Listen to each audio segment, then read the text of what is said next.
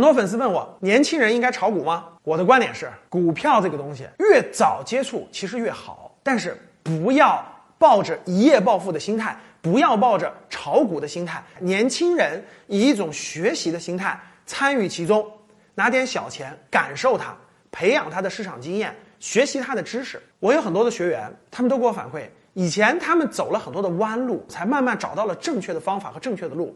如果当时他不是因为这个接触了一些技术分析啊等等其他方式而让他进入市场的话，其实他也永远找不到正确的路。所以呢，年轻人，我认为早点接触市场是没错的，接触投资是没错的，以学习的心态为主。二十多岁就接触，积累十年的经验，我觉得慢慢慢慢找到正确的路，我觉得四十到五十岁他的收获会更大。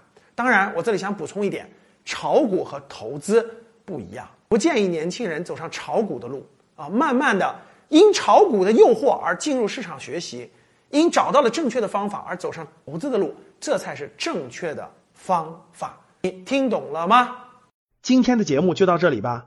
如果你想系统学习财商知识，提升自己的理财能力，领取免费学习的课件，请添加班主任。我们下期见。